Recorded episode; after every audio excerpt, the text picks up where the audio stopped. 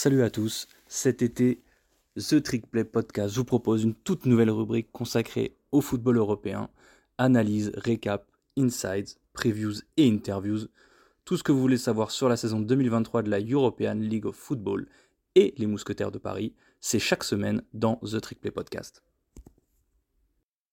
Bonjour à toutes et à tous et bienvenue dans ce nouvel épisode de The Trick Play Podcast consacré à l'ELF pour la Week 12.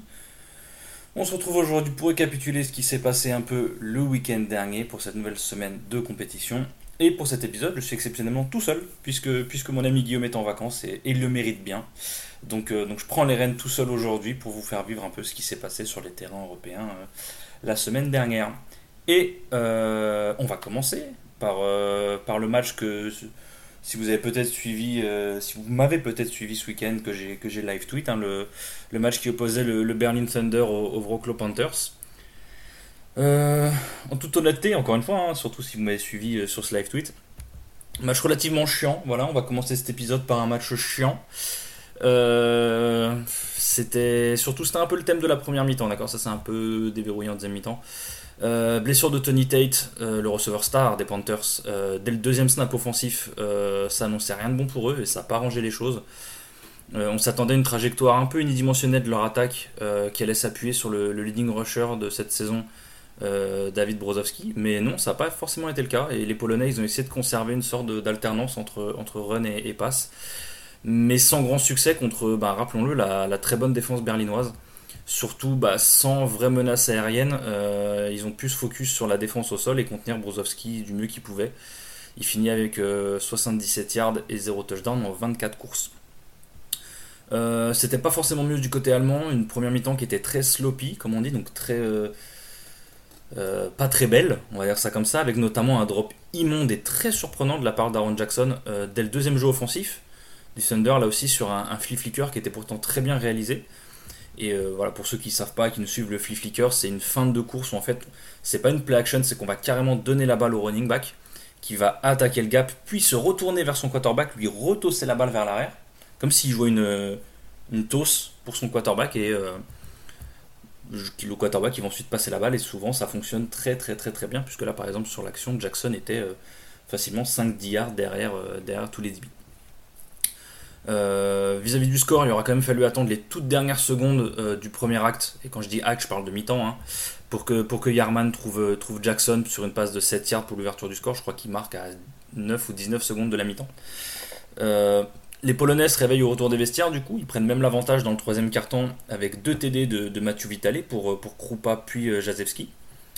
à moins de 3 minutes du match, à moins de 3 minutes de la fin du match, Aaron Jackson, encore lui, euh, égalise pour Berlin, 12 partout puisque bah, les 4 PAT du match ont été manqués jusque-là. Et s'ensuivent alors 3 minutes de chaos, euh, où l'on verra 5 possessions, dont 2 interceptions back-to-back dans la dernière minute. Euh, visiblement, personne n'avait vraiment envie de gagner de ce match, alors que pourtant, il y a des implications de playoff entre les deux équipes qui sont concurrentes, mais c'est finalement les Panthers qui ont la dernière possession et qui profitent d'un bon retour d'interception de Jablonski pour sa deuxième du match. Euh, en fait, voilà, Berlin avait l'occasion d'aller marquer, Yarman se fait intercepter. Au final, c'est les Panthers qui ont la dernière possession, je crois, qui remonte euh, aux 27 yards, donc en gros dans les 30 yards. Euh, ils ont quelques jeux, ils avancent légèrement, ils mettent leur kicker sur la bonne H-mark, en sachant qu'il fallait tout mettre de leur côté parce qu'il était à 0 sur 2 ou 0 sur 3 sur le match. et leur kicker, Yacoub Aldas, qui est le troisième meilleur kicker du championnat en nombre de points, euh, qui réussit du coup le seul coup de pied du match au buzzer pour donner une victoire, encore une fois, ultra importante aux siens euh, pour la course au playoff. Euh, Mathieu Vitale, statistiquement, un peu en difficulté sur ce match, sans la soupape de sécurité Tate. Il n'avait pas, pas vraiment de menace deep. On sait que sa O-line, elle n'est pas non plus la plus performante du monde en passe pro. il finit à 8 sur 22 pour 70 yards, 2 TD, 2 interceptions. défensivement, on avait l'affrontement entre A.J. Wentland, Wentland pardon, le, linebacker américain qui était le leading tackler du championnat malgré avoir manqué 2-3 matchs, et Ludwig Miren, le, défenseur de Berlin, euh, qui était numéro 2 dans ce classement. Et ben en fait, euh, le premier, les deux font un bon match. Hein. Le premier termine à. Donc Wentland finit à 10 plaquages, 4 solos, 2 tackles for loss, dont un sac. Tandis que Miren finit à 7 plaquages, 4 solos, 1 demi tackle for loss et un QB hit. Mais c'est un joueur dont j'ai parlé tout à l'heure, un, joueur local, Maciej Jablonski, le, cornerback numéro 28, si je dis pas de bêtises, des, Panthers, qui aura été le MVP de ce match, avec 4 plaquages, de, dont 2 solos, 2 interceptions et 2 PBU, et l'une des deux interceptions étant celle qui offre la victoire à son équipe. Euh, donc après ce match avec des implications pour les playoffs, on va passer du tout au tout à un match de fond du fond de tableau euh, entre les Fehervar Runners et les Lions de Prague, les Prague Lions. Il euh, faut savoir que la particularité de ce match était que même si sur le papier le match aurait dû se jouer en République tchèque, les Lions ont fait le geste d'organiser le match à Fehervar en Hongrie afin de compenser leur non-déplacement lors du match aller. On se rappelle que voilà, Prague avait eu des petits problèmes de, de, trésorerie, on va dire. Il ne s'était pas déplacé à, à et donc du coup, bah, ça avait fait un manque à gagner dans la caisse des Hongrois. Et Prague, pour se faire pardonner un peu de cette. De ce, de ce petit truc lors de la phase aller, bah, s'est rattrapé sur le match retour, voilà, en, en décidant de faire ça avec l'accord de l'élève. Je trouve que c'est un très beau geste de leur part. Et, ça montre aussi que voilà, il y a, y a, quand même de la, de la camaraderie et que en plus c'est deux équipes qui sont un peu en galère. Hein, euh, on va pas se le cacher, Prague, euh, Prague s'assoit sur une sur une sur un peu de thunes aussi euh, avec la billetterie, alors que justement ils sont aussi un peu en galère. Donc voilà, c'est bien de leur part. Prague, pardon, Fervar l'a emporté. C'est la première victoire de Fervar sur le terrain pour la franchise hongroise, puisqu'ils avaient eu deux victoires sur tapis vert précédemment. Euh, la première contre Leipzig, suite au, forfait général de Leipzig, et donc la deuxième à l'aller contre Prague, suite au forfait euh, ponctuel de Prague. Euh, j'avais dit la semaine dernière que je misais sur le sur un peu le under par rapport aux, 20 points. Donc je misais à ce qu'il y ait 20 points, moins de 20 points cumulés sur ce match. J'ai été, je me suis trompé de très peu vu qu'il y en a eu 22. 19 à 3 score final pour Fervar. sont pourtant les Lions qui ouvrent le score sur un field goal de 35 yards de Ruben euh, et encore une fois, je m'excuse euh, à tous nos amis tchèques euh, pour ma terrible prononciation de, la langue de Kafka. Au-delà de ça, le match a été une domination hongroise totale et je pense que ça doit être la première fois de cette saison qu'on le dit. Nandortos qui score rapidement après le field goal pour prendre l'avantage pour faire sur une passe de 46 yards de Kevin Doll Jr. plus plus rien pendant les cartons 2 et 3. Il faudra attendre le dernier carton euh, pour voir les Runners prendre le large sur deux touchdowns au sol, d'abord de 21 yards par Madaras, puis de 2 yards par Ratoni. Euh, Fervar qui s'impose donc 19 à 3, je l'ai dit, avec une offense qui a tout de même compilé presque 400 yards, 384 exactement, et pas que dans le garbage time après s'être fait détruire comme on en a l'habitude, donc c'est cool pour eux. Qui plus est contre une défense de Prague qui est pourtant pas si mauvaise et qui est un peu sneaky good, quoi, on va dire ça comme ça. Et euh, sera même la défense des Hongrois qui aura le mieux performé avec seulement 166 yards encaissés au total et quand même 11 tackles for loss dans le match. Euh, offensivement, 135 euh, yards au sol, dispatchés entre 5 coureurs qui ont entre 15 et 39 yards, donc c'est une bonne distribution du ballon. et un Kevin Doll Jr. performant à 16 sur 25, 254 yards, 1 TD, pas d'interception. Dont la cible préférée aura été le, seul scoreur, le seul à recevoir un TD de sa part, Tot. Encore une fois, j'arrive pas à prononcer, c'était OTH, voilà. Euh, qui termine à 5 catchs, 111 yards et 1 TD. Et enfin, on va noter que Benjamin Plu, le receveur français, a terminé le match avec 4 réceptions pour 28 yards et pas de TD. Euh, ensuite, on, jongle. C'est un peu les montagnes russes. Et là, c'est plutôt les montagnes autrichiennes, puisqu'on va passer au Austrian Bowl. Euh, qui est donc l'édition, le match en fait entre les deux équipes autrichiennes, donc le, Tyrol Riders et les Vienna Vikings. C'était la quatrième fois que les deux équipes se rencontraient, euh, puisque les, Vienna Vikings ne sont dans le championnat ELF que depuis la saison dernière. Euh, et euh, les Vienna Vikings viennent de remporter la quatrième édition du Austrian Bowl, puisqu'ils ont gagné leur quatrième match consécutif contre le Tyrol Riders, devant son public du Hohe Stadion et ses 4452 supporters pour ce week-end. Très belle, très belle affluence du côté de Vienne. les Vikings donc restent bien évidemment invaincus cette saison, 10 à 0. Euh, match très défensif, aucune équipe euh, qui a vraiment réussi grand chose offensivement. Les six premiers drives du match se terminent par des punts. Euh, il faut attendre la fin de la première mi-temps, là encore, pour voir l'ouverture du score des Vikings sur un TD de, 29 yards à la passe de Christopher Elbig, le quarterback, en direction de Florian Bierbaumer. les Riders ont l'opportunité de réduire le score juste avant la pause, mais Niklas Sanin manque le field goal. Mais l'avantage, c'est qu'il se rattrape d'entrée de jeu en deuxième mi-temps. Euh, Lucas Hasselvanter, qui vient conclure un joli drive de 11 jeux, 59 yards par une petite course d'un tout petit yard. puis les locaux, quand je dis les locaux, c'est les Viennois bien sûr, qui vont, manquer deux opportunités de creuser l'écart, avec eux aussi des échecs de leur botteur, Denis Stasic, à deux reprises, donc de 41 puis 37 yards. Euh, mais c'est la défense des Vikings qui va remettre l'équipe sur de bons rails en interceptant Dolinchek, le, le nouveau QB américain des Riders, euh, sur deux drives, sur les deux drives suivants. Euh, les interceptions par Sébastien Wimmer puis Elmeri Lalo, le finlandais, sur 74 yards. Ces deux interceptions seront clairement la bénédiction qu'attendait Vienne, puisque le match était vraiment verrouillé à 7 partout. Et ils profitent de la première pour scorer sur une course de 20 yards de leur running back, lui aussi finlandais, Kari Pajarinen, et de la seconde pour sceller le match, puisque euh, Lalo intercepte sur 74 yards, mais finalement ne marque pas, et après il pose le genou et le match est terminé. Euh, donc score final 13 à 7 pour les Vikings, euh, ce qui met par contre en difficulté les Riders, puisqu'ils recevront dès le week-end prochain un concurrent direct, le Stuttgart Surge, en rappelant qu'il s'était incliné à la surprise générale en début de saison 6 à 3 en Allemagne. Donc ce sera absolument un match à suivre pour la course au playoff la semaine prochaine. Et en parlant du Stuttgart Surge, on y vient tout de suite, puisque le Surge se déplaçait du côté de Barcelone pour y affronter les futurs adversaires des euh, Mousquetaires de Paris, qui se déplaçaient à Barcelone pour y affronter les Dragons. Euh, victoire du Surge 31 à 22. Euh, donc sur le match, euh, ça commence par un field goal de Cereceda, le kicker espagnol, pour ouvrir le score pour les locaux. mais le running back euh, américain, je crois. Enfin, Kai Hunter, j'ai un doute sur sa nationalité. Euh, donc Kai Hunter pour Stuttgart qui lui répond en fin de premier carton sur une belle course à gauche de 11 yards où il, met un petit jump dans le gap là pour, euh, pour squeezer entre son left tackle et son, et son left guard et après il va marquer. Barcelone répond très rapidement sur un joli drive de 7 jeux 70 yards conclu en moins de 3 minutes par une belle passe de notre ami Connor Miller pour son tight end Raúl Cernuda Pastore. Euh, je fais comme Guigui, hein, comme il est pas là, il faut qu'il y ait quelqu'un pour mettre euh, le petit accent hispanique euh, pour nos amis de Barcelone. et d'ailleurs, c'est Pastore et non pas Pastore, pardon. Ça aussi, c'était la petite dédicace à Guigui, vous l'aurez compris, notre grand fan du PSG. à 5 minutes du retour des vestiaires, les affaires s'emballent un peu, c'est ce qu'on attendait. Stuttgart balbutie une quatrième et 1 dans les 15 heures d'Espagnol avec un, mauvais snap dans les chaussettes. Euh, qui tente le tout pour le tout après avoir reculé de presque de 20 yards pour récupérer le fumble, donc une passe euh, au-delà des 30 yards, euh, mais est intercepté par euh, l'inévitable Mike Glenna, le, DB américain dont on parle souvent pour Barcelone.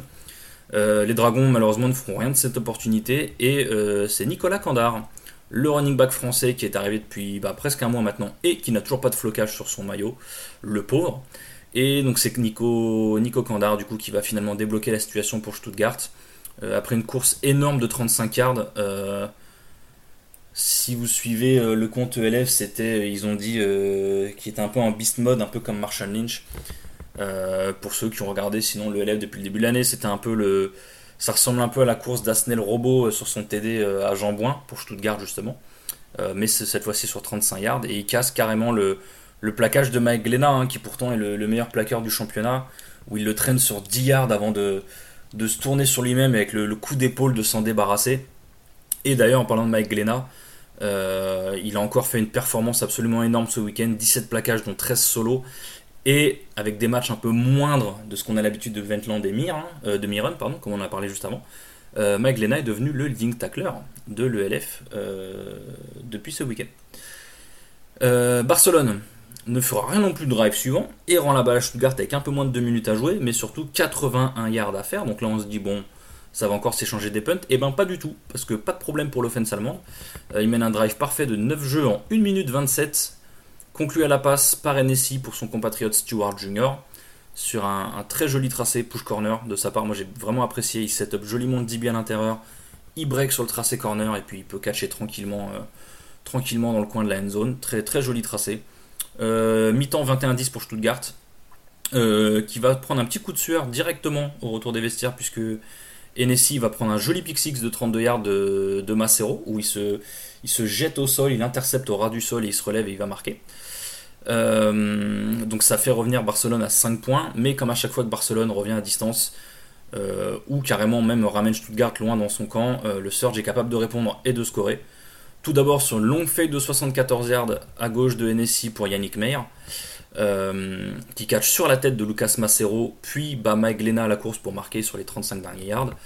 28-16 pour le Surge. nouveau drive rondement mené par Connor Miller qui trouve Vince McDonald sur un trick play à double QB que là aussi vous avez peut-être vu euh, où Connor il balance un peu euh, pour McDonald en double coverage euh, pour, son, pour son compatriote. Et l'avantage c'est que ben, McDonald il fait 1m93 et il catch sur la tête de deux DB allemands. Et d'ailleurs il leur a gentiment fait comprendre ensuite en faisant la, célébration du You Too Small après en se baissant et en mettant la main proche du sol. la transfo à deux points est manquée, donc 28 à 22 pour le Surge. Lenny Krieg euh, donnera deux possessions d'avance aussi avec un field goal de 41 yards, donc 31-22. Et le score restera le même et inchangé pendant tout le dernier quart-temps, puisque Krieg va manquer un field goal de 34 yards sur le drive suivant et que Connor Miller se fera euh, intercepter à deux reprises dans les 4 dernières minutes du match euh, par les safeties Lasse Engel et Julian Jacob. Euh, score final donc 31-22. Match relativement plaisant contrairement aux autres qu'on a, dont j'ai parlé depuis le début. Deux équipes qui jouent bien, qui se répondent coup pour coup et c'était vraiment, un bon match.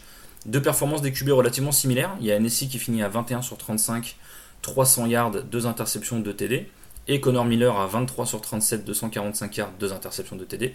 Mais c'est clairement le run game de la part de l'équipe allemande qui aura fait la différence. Euh, et c'est pas trop compliqué quand on sait que les Dragons n'en ont pas, puisque les Dragons finissent à 13 courses, 24 yards, 0 TD, et les Allemands finissent à 42 yards, 201 yards, 2 TD.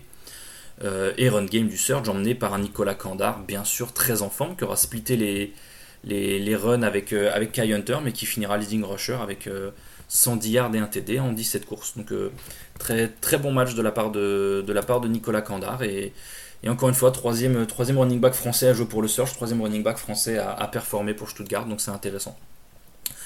Euh, autre équipe latine qui jouait une équipe allemande, cette fois-ci les Milano Siemens qui se déplaçaient du côté de Francfort pour y affronter le Galaxy.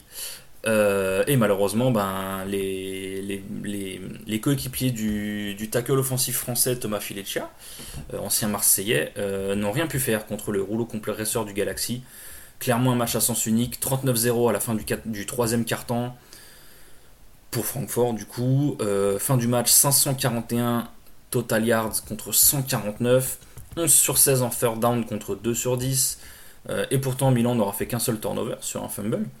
Euh, et la petite stat relativement drôle, enfin qu'il est peut-être plus pour Francfort que pour Milan. Jacob Sullivan, le QB du Galaxy, a perdu deux fois plus de yards au sol que Milan n'en a gagné pendant tout le match. Donc ça, ça vous dit un peu la, disparité euh, statistique offensive entre les deux équipes sur ce match. Euh, côté Francfort, Samuel Shannon, l'ancien running back du Surge, semble avoir pris le lead dans le backfield offensif. Euh, il a eu la majorité des, courses et termine avec 107 des 179 yards au sol du Galaxy. Jacob Sullivan est resté propre, terminant à 23 sur 32 pour 298 yards, 0 interception et 3 TD, avec en plus 2 TD au sol les deux premiers du match. Euh, Lorenz Regler termine à 7 catchs, 90 yards et 3 TD. Norman Schum finit à 5 catchs, 52 yards, 2 TD. Rhys Horn, 6 catchs, 113 yards, 0 TD. Et Kevin Momba qui fait un bon match, 4 catchs, 61 yards, 0 TD. Donc très très bien distribué de la part des, QB allemands. Et je dis des QB allemands parce que deux des touchdowns, euh, un pour Regler et un pour Schum euh, chacun, ont été marqués sur des passes du backup Lars Heidrich. Côté Milan, euh, Zaradka était discret sur ce match, euh, pas forcément aidé par le run game, il n'y a pas forcément eu grand chose au sol côté, euh, côté. Zaradka finit à 15 sur 24, 129 yards et 1 TD. il aura trouvé la faille qu'en début de quatrième quart-temps, une fois que le score était déjà scellé. une passe de 32 yards pour Andrea Fiamenghi. le deuxième TD italien a été marqué par Devan Burrell, le DB sur un kick-off return de 98 yards. J'ai l'impression qu'on vous en parle toutes les semaines de Devan Burrell. Euh, quel que soit le maillot qu'il porte sur les épaules, que ce soit Leipzig ou, euh, ou Milan, toutes les semaines j'ai l'impression de parler de lui, j'ai l'impression que toutes les semaines il met un TD. Euh, et d'ailleurs, Burrell finira meilleur plaqueur du match avec 7 plaquages, dont 5 solos, ajoutant en plus à son touchdown sur return 3 passes break-up. côté de la défense du Galaxy, c'est le linebacker allemand Simon Gabriel qui les a bien menés lui aussi avec 7 plaquages, 5, 5 solos, mais aussi avec 2 sacs et un force fumble. Euh, côté français, Louis Achintre, bonne performance pour lui, 7 plaquages, dont 4 solos. Well Nasri, un peu plus discret que d'habitude, 4 euh, plaquages, 2 solos. Et Tony Anderson, un petit plaquage assisté pour le, safety français.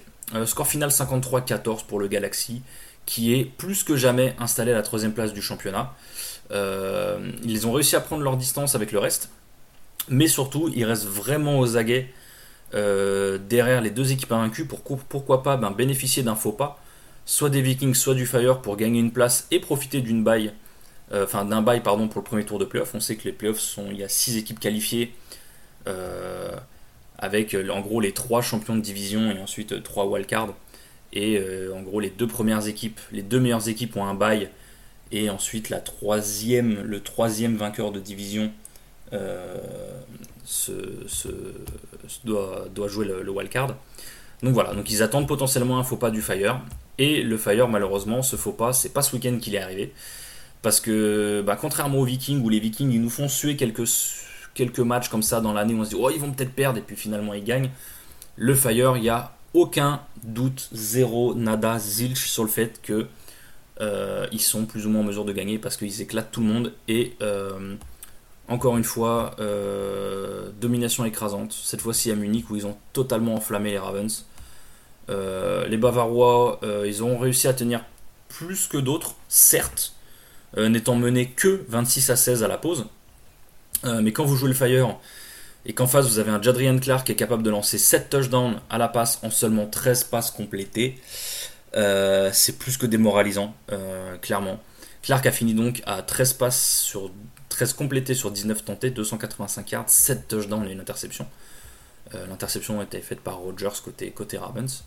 il a trouvé 5 receveurs différents pour les touchdowns, donc 2 pour Anthony Mongu, 2 pour Willie Patterson, 1 pour Schlesinger, c'était le premier, 1 pour Kofi et 1 pour Sauerland, c'était le dernier. Euh, mais c'est surtout Glenn Tunga qui aura été euh, le maître à jouer du Fire sur ce match, puisqu'il termine avec 165 yards et 1 TD en seulement 13 courses.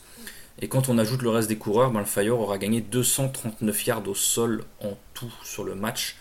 Ils ont euh, tout simplement couru à volonté sur la défense de Munich qui n'aura pas réussi à forcer le moindre play négatif au sol ou par les airs.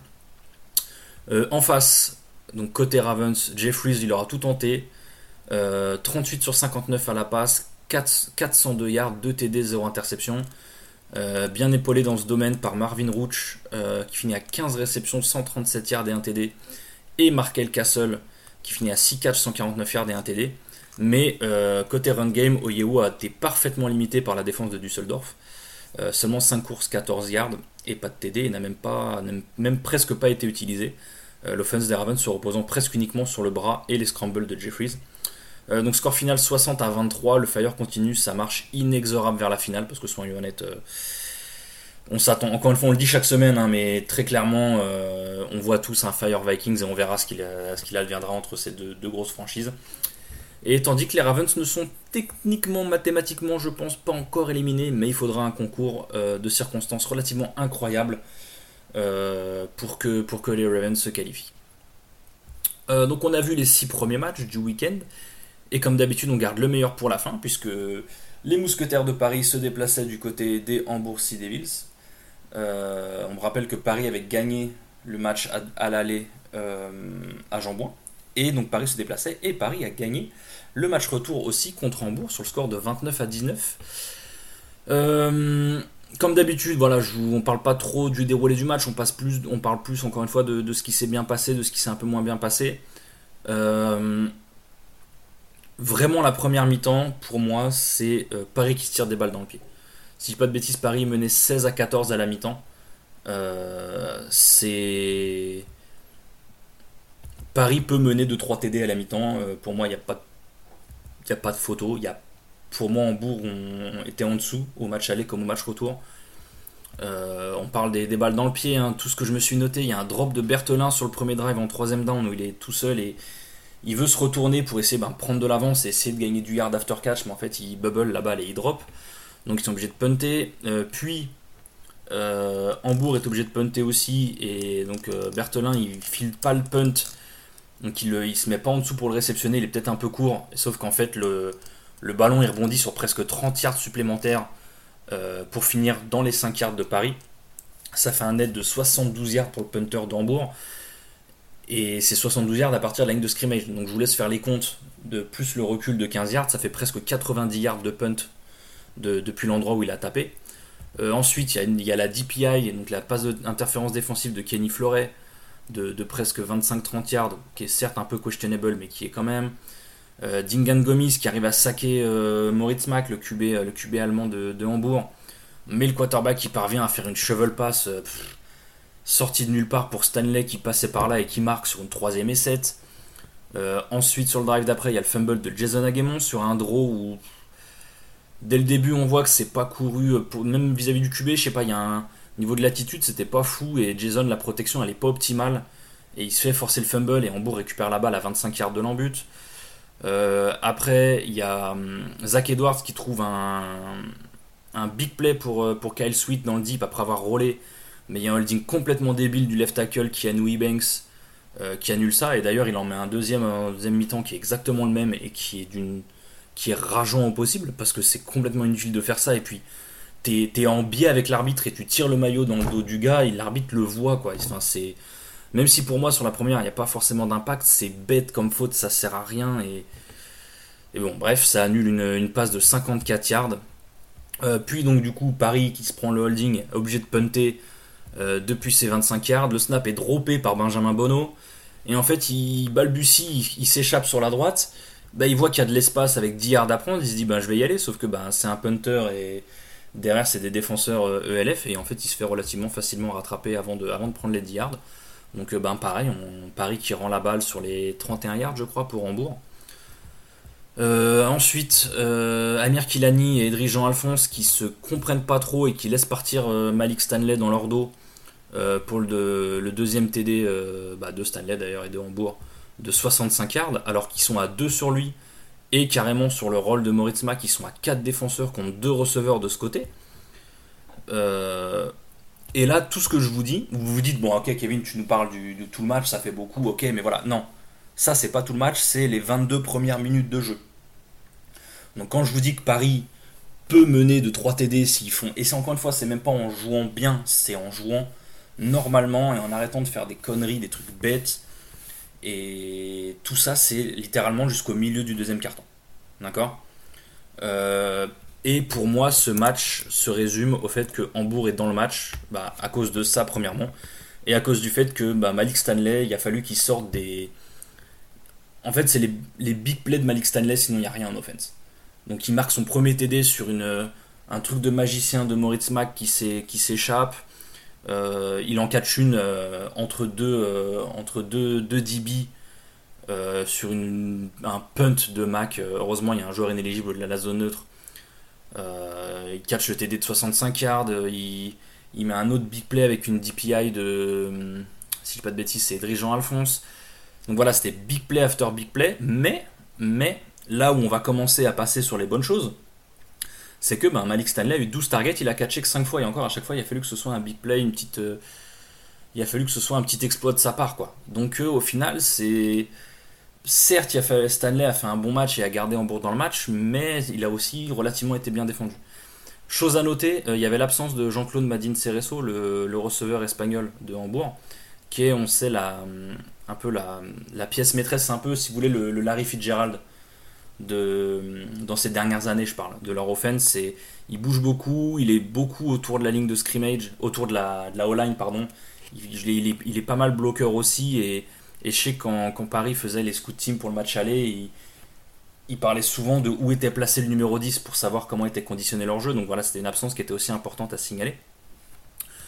Maintenant, on va parler des bons points, parce que quand même, si Paris l'emporte 29 à 19, euh, c'est qu'il y a des bons points, d'accord? Surtout en Allemagne. Euh, qu'est-ce que j'ai bien aimé euh, La run defense, déjà, toujours performante, on en parle semaine après semaine. 42 yards seulement de concédés à 1,8 de moyenne par run, donc c'est un très très bon boulot. Avec l'intérieur de la D-line et les deux linebackers qui ont fait un énorme travail.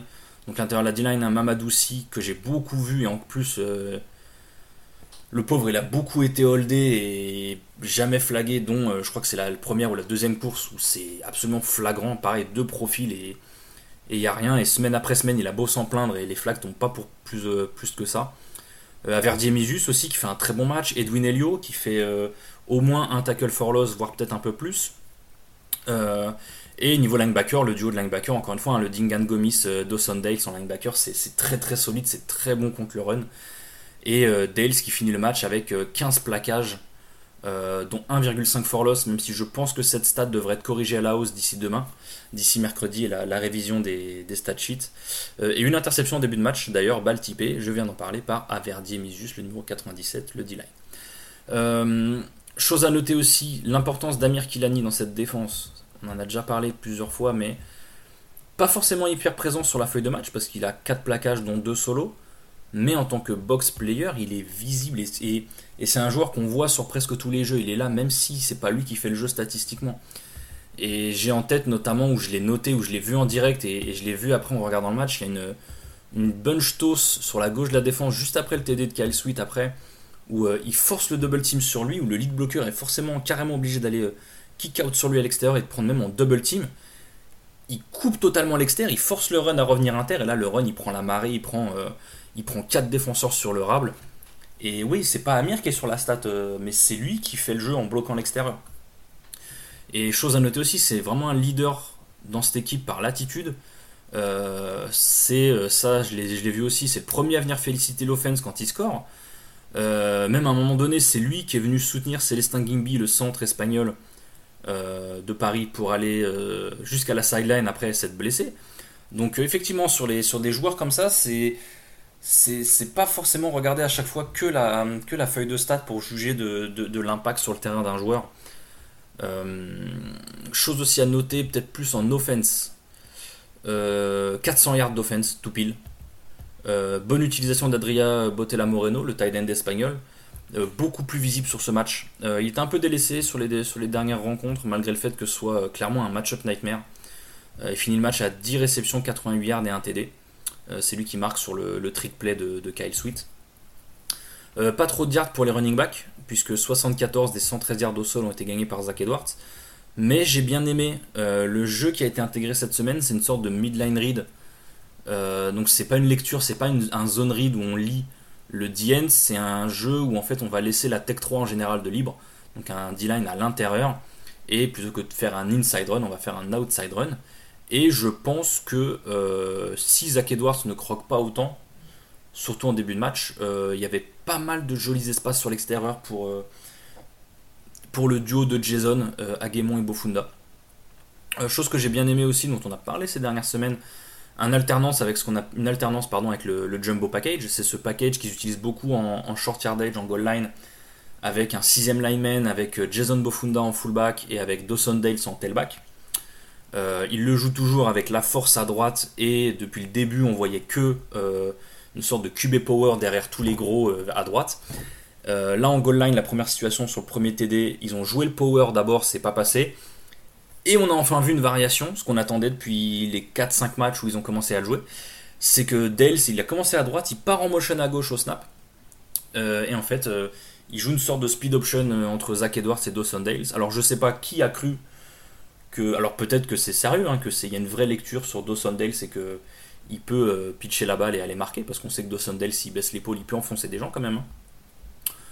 Euh, mais là, Zach Edwards, du coup, il a feinté le pitch et tout le monde a croqué sur l'extérieur. il, cut un terre et il va marquer. Donc j'ai bien aimé voir cette alternance aussi parce que au bout d'un moment, les défenses elles commencent à attendre Zach Edwards euh, à tel endroit dans le gap C à droite à chaque fois qu'ils voient cette formation. Et j'ai bien aimé aussi le, trick play sur le, sur le touchdown de Kyle Sweet à la passe pour, pour Adria Botella Moreno. C'est un jeu qu'on avait vu à l'entraînement, euh, voilà, dont on est. J'essaie de pas trop parler des, jeux qui sont installés à l'entraînement parce que voilà, au cas où, je fais pas genre on a une audience euh, phénoménale, hein, mais bon, voilà, c'est quelque chose qu'on essaie quand même de, garder un minimum euh, sous couvert pour Paris. Et c'est un jeu qui avait été intégré il y a quelques semaines, dont on, attendait un peu la sortie, et je suis content qu'il ait enfin été sorti en match. Et encore une fois, avec euh, autant de réussite, quoi. Puisque, puisque Kyle Sweet a, scoré à la passe pour Moreno, qui était euh, absolument tout seul dans la end zone. Qu'est-ce qu'on va noter encore? La O-line. La O-line qui a bien tenu en général. vous m'entendez assez leur chier dessus quand, quand ça craque. Et ben là, là j'ai bien aimé la performance. Ils n'ont pas été aussi impressionnants contre la course, mais en soi, il n'y a pas grand monde qui l'a été cette saison contre l'énorme D-line des Sea Devils. Mais ils ont laissé le temps à Edwards de distribuer en étant saqué qu'une seule fois. Euh, Edwards qui finit à 24 sur 37 pour 287 yards et 2 touchdowns. certes, c'est passé à certains moments et Edwards, il a été un peu rushé, mais je trouve que le play call aussi est plus favorable à ce genre de situation et s'adapte un peu plus au fait que la O-line ait un peu de mal. Et Edwards a réussi à trouver ses receveurs la plupart du temps. Donc, chose aussi que j'ai noté et qui m'a marqué, ça a été sur une. Quand, Paris passe en MT, il y a beaucoup d'équipes qui les jouent en, jouant carrément 1 contre 1 sur tous les receveurs, donc 5 contre 5, et ils envoient 6 rushers contre 5 all C'est une situation où Paris a beaucoup de mal depuis le début de l'année. Euh, et là, la première fois qu'ils l'ont fait, c'était euh, c'était premier carton euh, en red zone proche. Et ben, il y a eu un tracé quick à l'intérieur de, de Botella Moreno et Edwards, il a, il a pas eu à prendre la pression, il n'a pas eu à attendre que le free rusher vienne sur lui pour trouver une solution. Il a joué rapidement. Il joue sur encore une fois Botella Moreno qui a un match-up nightmare. Et quand tu te retrouves contre un safety face à toi sur une quick slant d'un tight end comme lui, et eh ben généralement c'est une passe complétée assez facilement. Même si, comme sur l'action, il n'y a pas d'after catch et que tu es plaqué à 3 yards de la zone, c'est pas grave. Tu te sors d'une situation où tu as un free rusher sur toi, tu as une passe complétée facile, c'est ce qu'on veut à ce moment-là. D'accord euh, et comme je disais, c'est quelque chose dont on parle beaucoup et dont Paris a du mal à gérer depuis le début de l'année. Les pénalités, ça aussi on en parle beaucoup depuis le début de l'année, seulement 7 en tout contre Paris. Euh, et ça aussi on en parle encore depuis le début de l'année. Euh, sur les 7 pénalités, je vais être très gentil en disant qu'il y en a 4, euh, donc plus de la moitié qui sont...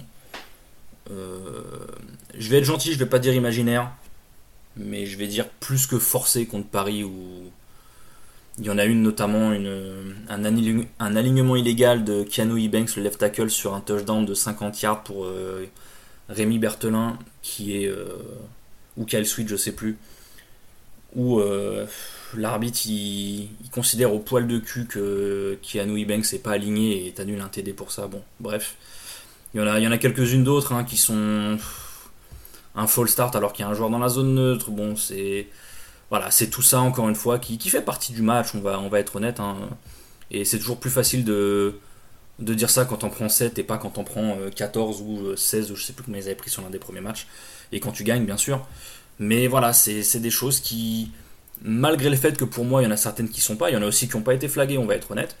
Mais 7, c'est déjà mieux que, euh, que les 14 qu'on voit depuis le début de l'année. Et soyons honnêtes, 7 sur un match LF, c'est la moyenne basse. Donc c'est pas si mal que ça. Côté défensif, on a commencé à en parler tout à l'heure, j'ai bien aimé le match de Wadji Saïd. Pourquoi Wadji Saïd? Parce que ben, dans la red zone, il a été match-up contre Benjamin Mao, le, receveur allemand. Parce que du coup, on a laissé Edrich Jean-Alphonse sur, sur Malik Stanley. Il faut savoir par contre que Benjamin Mao, il fait 2m01 et que Wadji ne fait clairement pas 2m01. Je pense que Wadji euh, ne doit pas passer le m 80. Et Wadji, euh, c'est pas du tout une insulte contre toi. Je pense même pas que Wadji soit, au m 80. Donc il y a quand même 70 cm euh, pardon, 30 cm d'écart. Et euh, Wadji réalise deux belles PBU sur des goal line fade pour Benjamin Mao en, red zone. Euh, alors qu'encore une fois, le match-up de taille est clairement à l'avantage du, receveur allemand. Euh, mais par contre, Wadji, là pareil, hein, si tu nous écoutes, je pense qu'il a fait le pire drop de sa carrière sur un punt de Moritz Mack. Euh, où carrément il n'y a même pas de receveur à 20 yards à la ronde, et en fait Wadji en se retournant il essaye de sauter, vieux réflexe, en fait il drop la balle. Et il faut savoir que c'était juste après l'interception de, Zach Edwards dans le quatrième carton. Ça aurait clairement pu être le tournant du match parce que ça laisse le, drive d'Hambourg se prolonger et on sait que, que ce genre d'erreur en général ça se paye cash et surtout contre des grosses équipes. Et voilà, si vous vous rappelez du match du, Frankfurt Galaxy à Paris, vous, savez de quoi je parle. Euh, la défense en red zone, donc je parlais des, des PBU qu'a eu Wadji Saïd euh, en red zone. Euh, Paris, en tant qu'équipe, a forcé Hambourg sur un 2 sur 4 en red zone, en sachant que les deux possessions il marque, c'est un touchdown et un field goal. Donc il y a quand même deux possessions nulles pour, pour Hambourg en red zone, ce qui est pas mal. le jeu deep offensif. Paris prend ses 10 points d'avance et donc du coup ce qui était le score final, donc le 29-19, sur un tracé poste de Berthelin à gauche euh, qui passe derrière le safety qui a été totalement aspiré par le tracé de Dick de chez Cousseau en dessous. Et ça aussi, on en parle depuis, depuis, depuis le début en fait. C'est ces combinaisons de tracés qui libèrent les tracés deep. Les tracés post, ça aussi, j'en parle depuis le début et sont ouverts depuis le début de l'année. Et souvent, ça croque sur les tracés un peu intermédiaires, surtout quand Zach Edwards commence à rouler. Ils oublient souvent le. D'ailleurs, la part du temps, quand il roule à droite, le backside, j'en parle aussi plusieurs fois, hein, le, backside est carrément oublié. Et là, on l'a vu, voilà, le, si dis pas de bêtises, c'est Slater, le safety américain, qui croque sur chez Cousseau et qui voit pas du tout Berthelin s'échapper derrière lui. Et, et, Zach Edwards qui lance un peu en avançant. J'ai eu du. Si vous avez regardé le, live, si vous avez vu le highlight, la, ligne bleue est, placée un yard trop loin. Donc euh, moi je me suis dit putain il a lancé derrière la, derrière la zone neutre. Euh, non, non, il était bien. Euh, le, snap était bien sur la ligne pleine, donc en fait, il n'y avait pas du tout de faute. Mais très, très, très belle action de la part de, Zach Edwards et de, et Berthelin sur l'action. Et ce que j'ai bien aimé aussi, on va finir là-dessus, c'est la gestion du chrono en fin de match. Il faut savoir qu'après le field goal de 36 yards manqué par Schlum à 6,51 de la fin du match,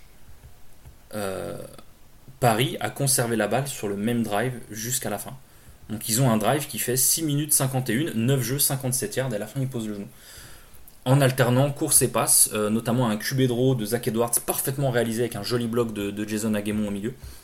Donc voilà, il y a, énormément de choses où c'est des, problématiques ou des, bons points qu'on a notés depuis le début de l'année et où Paris est capable ben, soit d'améliorer carrément ce qui est déjà bien, ou ben, de corriger les petites erreurs euh, des joueurs qui sont capables aussi de progresser et de s'habituer au niveau ELF. Et ça aussi, on l'a déjà dit, c'est, on sait que c'était la partie euh, après cette bye week qui était peut-être un peu plus tranquille du calendrier contre des équipes qui ne sont pas toutes invaincues. Hein. Euh, donc c'est vraiment bien de, de, voir cette amélioration de Paris. C'est bien de voir que ces deux semaines de repos ont fait du bien à tout le monde. Euh, ça fait plaisir de voir une victoire à l'extérieur contre une équipe allemande. J'espère qu'il y en aura une deuxième qui arrivera, euh, puisque Paris finira euh, sa saison à l'extérieur à Cologne du côté contre les Centurions. Donc, voilà, ça a été une, une, bonne semaine pour Paris qui s'est tapé 18 heures de quart en deux jours, mais au moins pas pour rien. Euh, il va leur rester deux matchs à jouer contre Barcelone et Cologne, donc deux équipes qui sont pas au top euh, cette saison, donc euh, il y a vraiment quelque chose à faire. Et potentiellement, encore une fois, on en parle, de peut-être finir cette saison avec un bilan à 50%, avec 6 victoires, 6 défaites. comme d'habitude, après cette douzième semaine, on va faire un petit preview du week-end prochain, du week-end qui arrive. un match par contre qui là risque d'être un peu déséquilibré. On va commencer par ça. Match de samedi 18h Fervar qui se déplace du côté de Vienne pour y affronter les Vikings, donc les Vikings qui devraient passer à 11-0 relativement facilement. Euh, même heure, même endroit plus ou moins, parce qu'on reste en Autriche et c'est le Tyrol Riders qui accueille le Stuttgart Surge. Euh, donc match là par contre qui a des implications énormes pour les playoffs dans la conférence centrale. Euh, autre match intéressant, une heure plus tard, samedi à 19h, entre deux nouvelles franchises, Munich Ravens qui, se déplace du côté de Milan pour y affronter les Siemens. Euh, le match annulé euh, du week-end, c'était Berlin qui aurait dû recevoir Leipzig, mais ça a été annulé. Et les quatre matchs de dimanche, qu'est-ce qu'on a? Le premier à 13h, Stade Jean Je vous rappelle que l'heure a été, euh, modifiée suite au, match du, Paris Saint-Germain. Donc du coup, il y a un week-end un peu chargé du côté de la porte de Saint-Cloud avec, si je dis pas de bêtises, le Stade français qui joue vendredi soir, le PSG qui joue samedi et donc les Mousquetaires qui jouent dimanche. Donc le match est à 13h pour la réception des, Barcelona Dragons. Euh, je rappelle que Paris avait gagné juste avant la bye week, si je ne dis pas de bêtises, 30 à 36 à 6 ou 33 à 6, je ne sais plus, euh, contre Barcelone du côté de, Barcelone. Euh, même heure, dimanche 13h, les Cologne Centurions qui reçoivent les Prague Lions. Toujours 13h, un match là aussi qui devrait être un peu déséquilibré. Rheinfire qui se déplace en Suisse pour y affronter les Helvetic Guards, qui était en bye week la semaine dernière. Et enfin, euh, un match qui devrait être intéressant euh, et qui devrait rappeler, euh, si je dis pas de bêtises, la finale 2021.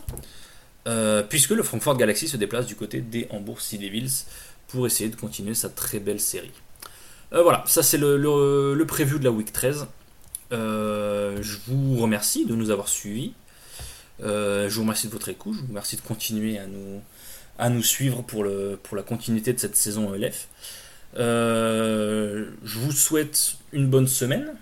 J'espère que vous êtes tout aussi pump que nous, encore une fois, parce que le college football revient dès samedi.